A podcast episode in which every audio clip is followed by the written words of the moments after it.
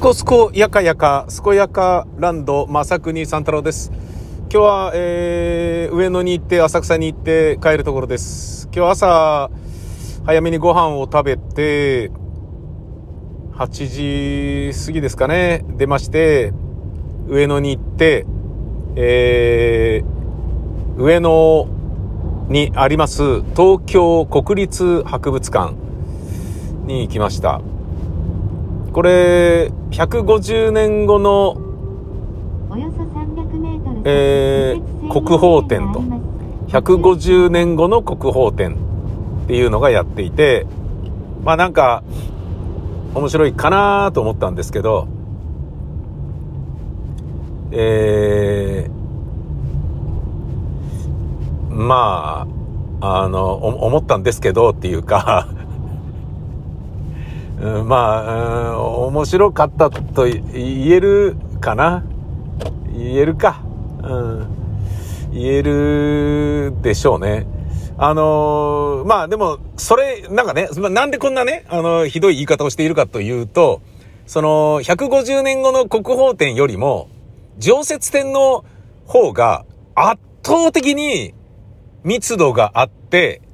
興味深く、面白かった。ったんですよね。とてつもなく面白かったんですよ。びっくりしたんですよ。あのー、上野の噴水広場あるでしょ？あのー、スタバがあるところのね。で、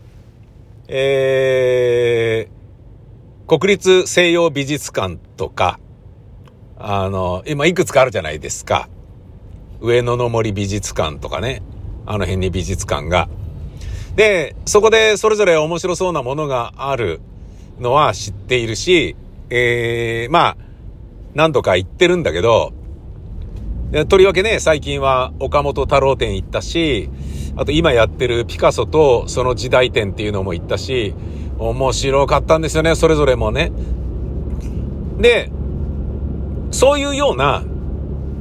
あの、ものがあるのは、えー、そういったね、西洋美術館であったり、上野の森美術館であったりとか、なんだろうなっていう気がしてるんですよ。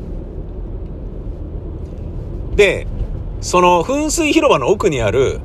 東京国立博物館、東京国立博物館というのは、要は堅苦しくてエンタメ性の極めて低い、言ってみりゃ、つまんないんでしょ？ぐらいな感じだったわけ。俺は。で、そのイメージを持ってる人もたくさんいらっしゃると思います。ええ。で、それを覆されることになるわけですよ。びっくりしました。ええ。あのなんでそういうことになったかと申しますと、これは、まさくに三太郎健やかアドベンチャーで近々語りますけれど、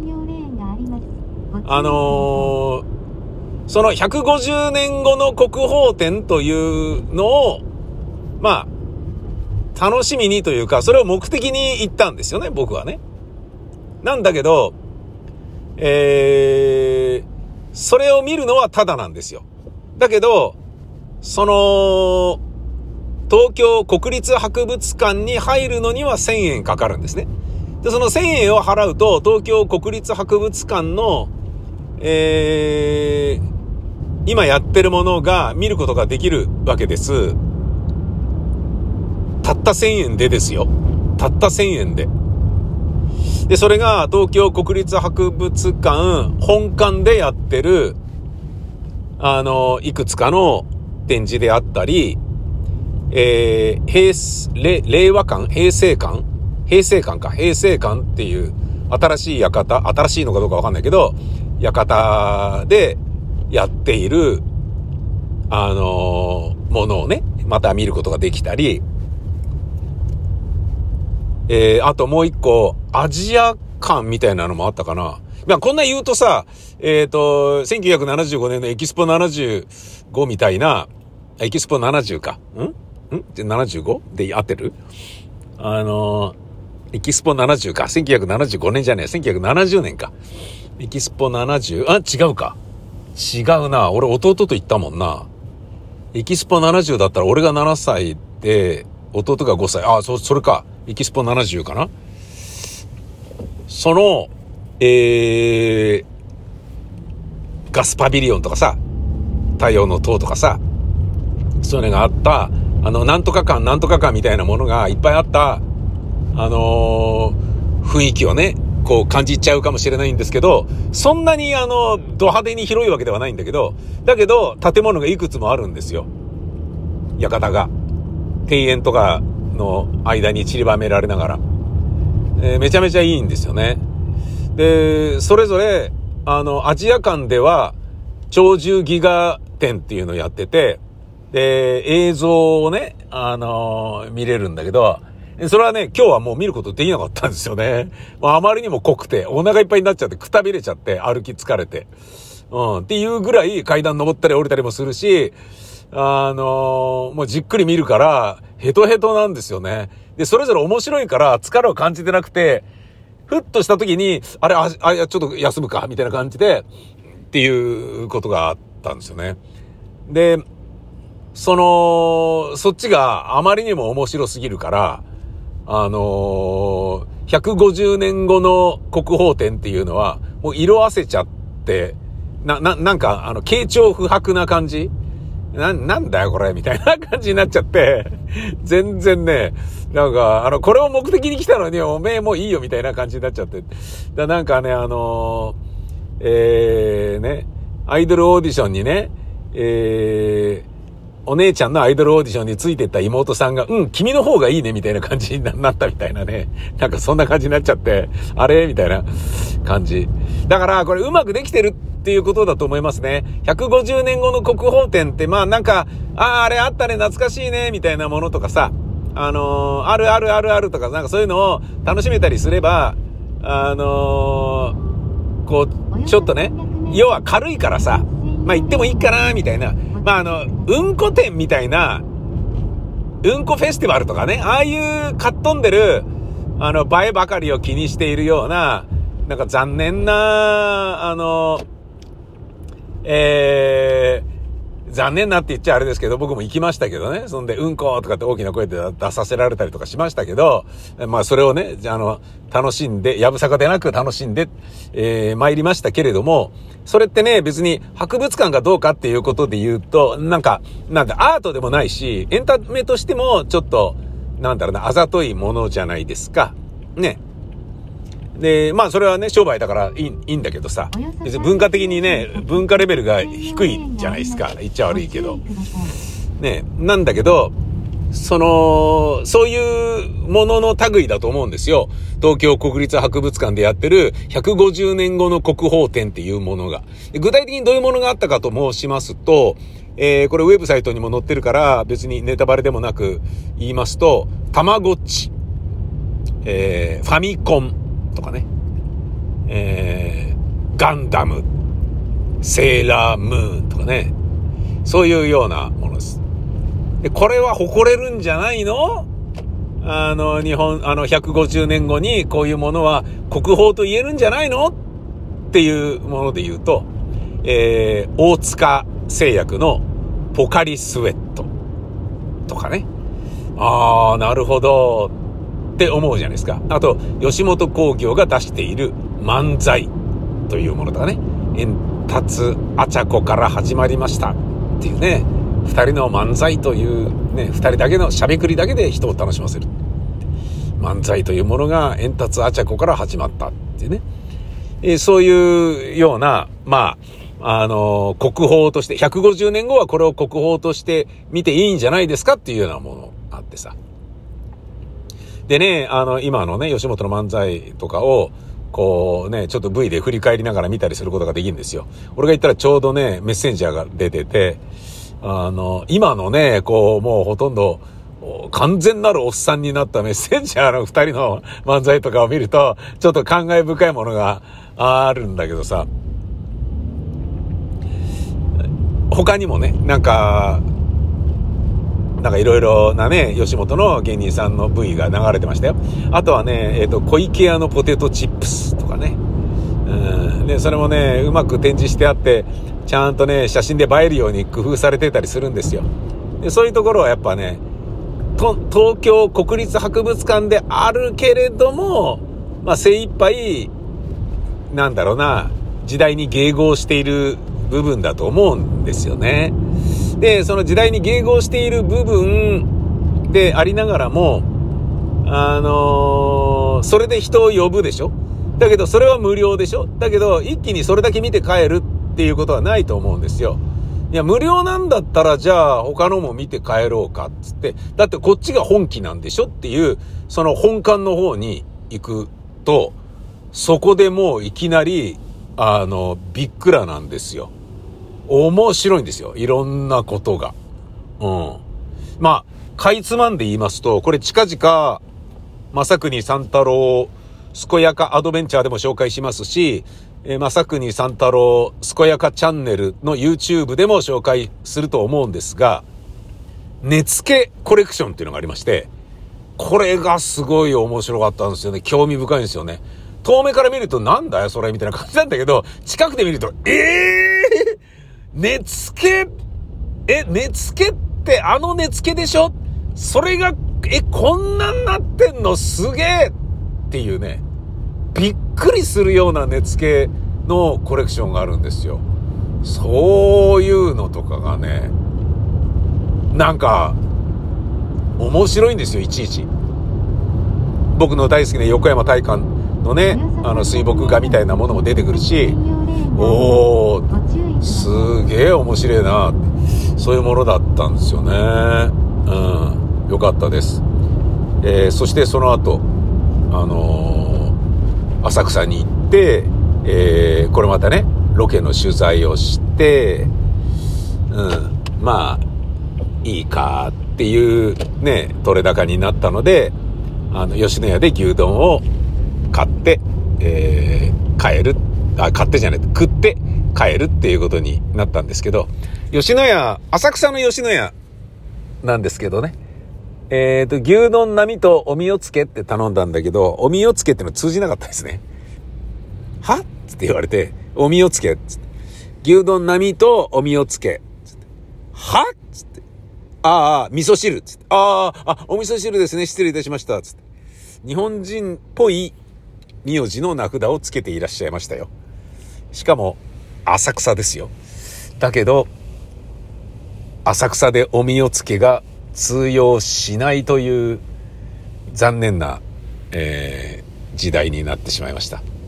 死後なんですか、おみおつけは。悲しいなおみおつけって、音中の音ありますよね。音の、音の字というか、音、お、えー、語、語ってな、行人弁のあの音ね。音中ね。有限会社浜岡音中の音中ね。あの、御中の御の字ね。あれを、お、み、お、つけの、つけはつけるなんだけど、付録の付なんだけど、おみ、おは全部あの御の字なんですよね。おが3つあって、オン、オン、オン、つけなんですよね。おみ、おつけなんですよね。これね、あのー、素晴らしいと思いますよね。和食に対する、なんだろうな、えー、リスペクトが、やっぱ、ねなんかこういうところからも、う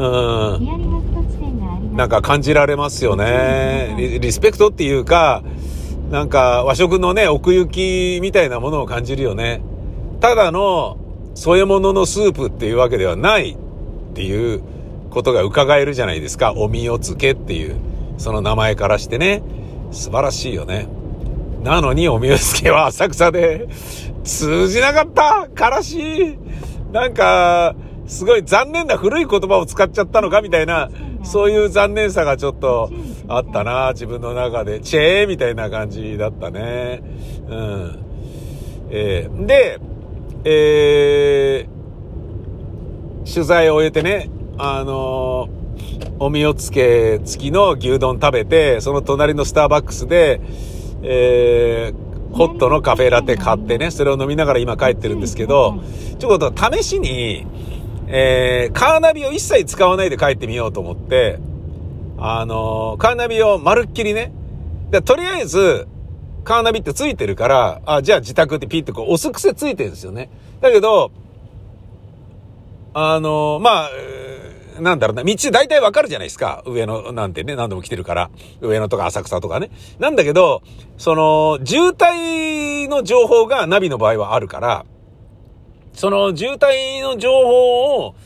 えー、知るためにナビで移動する。ナビでとりあえず、自宅だろうが何だろうが行き先をね、ルートが分かってるところも出す癖はついてますよね。で、つけて帰ってもいいんだけど、待てよと思って、これ全くなしで帰るっていうことをちょっとやってみっかと思って。あのね、えっ、ー、と、今日、その、東京国立博物館でいろんなものを見て、うん、ずいぶんね、便利なものになんかこう、包まれてきていて、覚える必要がないから覚えない、学ぶ必要がないから学ばないみたいなことになっちゃってるな、今、と思ってね。あのー、まあ、スマホ世代で言うとね、スマホを使うことによって、えっ、ー、と、自分の家の電話番号を覚える必要があんまりなくなったでしょ？恋人の電話番号とかだって覚えないじゃないですか。ねえ、LINE で書きりゃいいわけだし、家電なんかそもそもないし、みたいな。ねえ、携帯電話の番号だって、ねえ、必要ないですよね。暗唱する必要がないんだよね。だから覚えないでしょ？でね、世の中の人たちはスマホ脳によると、あのー、何でもね、スマホから手に入ってしまうから、時間をかけてじっくじっくりマスターするような技術っていうものは、えー、好まれないようになってきてると。だじなんかすごい難しいピアノのレッスンとかね。なんか、書くのに時間がかかる油絵とか、そういうものを、まあまあ、あの、幼い頃からね、親にやらされてるっていう人は別だけど、そうじゃない場合は、スマホが何でもやってくれちゃうから、あとこれでいいじゃん、これでいいじゃん、みたいな感じで、あの、だからデスクトップミュージックやる人もいるんだけど、あの、それで全部できちゃうからさ、楽器を勉強しないで DTM から始めちゃうみたいなね。そんなような、あの、ことなんだと思うんだよね。なんか、そういう風なことを、そのね、150年後のえー、国宝展で、あの、錦鯉っていう au の KDDI の携帯電話あったじゃないですか。深沢直人デザインのプロダクツね。めちゃめちゃ良かったよね。あれね。バカ売れしたじゃないですか。あれも出てたんですよ。で、その頃にね、ちょうど、あの、リッチコンテンツの仕事を自分がやってたこととか思い出して、で、そう思うと、そっか。なんかね、当たり前のようにね、あるスマホも電源切って過ごす一日があってもいいんじゃないかなとも思うし、えー、なんか、ちょっと考えたいなと思ったのね。で、あの、国宝展以外の本館の方とかだと、日本のね、何しろ、日本の博物館ですから、日本のものがいっぱいあるわけですよ。で、すごい和室、和室の良さとか、和装の良さ、着物の良さとか、ね、いろんなものがわかるから、うーん、そうかと思って、なんか日本人っていうアイデンティティを思い出させても、思い、再確認させられる、そんな体験だったんですよ、今日。うん。本当に素晴らしい体験でした。面白かった。うん。でね、そうやって思った時に、カーナビっていうものも当たり前のようになってるけど、この当たり前のものがなくても帰るっていうことをちょっとやってみようと。なしで運転するってことが、この東京だろうが、あのね、知ってるところでもできないな、ね、家にたどり着けないなんてことがあったら嫌だなとか、そんな感覚もあって、多少の緊張感も持って運転した方がいいよみたいな感じで、カーナビ使わずに帰ろうとしたらですね、全然帰れなかったんですね。わけわかんない。西日暮里行ったり、うぐいすだに行ったり、日暮里行ったりな、入谷に行ったりとか、なんかね、お竹橋通りを逆走したりとか、宮地っていう方向に行っちゃったりとか、何やってんだよ俺みたいな。全然ダメだったね。で、ぐるっと回って、根津の方行って、千駄木行って、そっからぐるーっと回って、ようやく忍ばず通りになんとか出て、忍ばず通り出るってことは、こっち行けば大塚方面だみたいな感じで、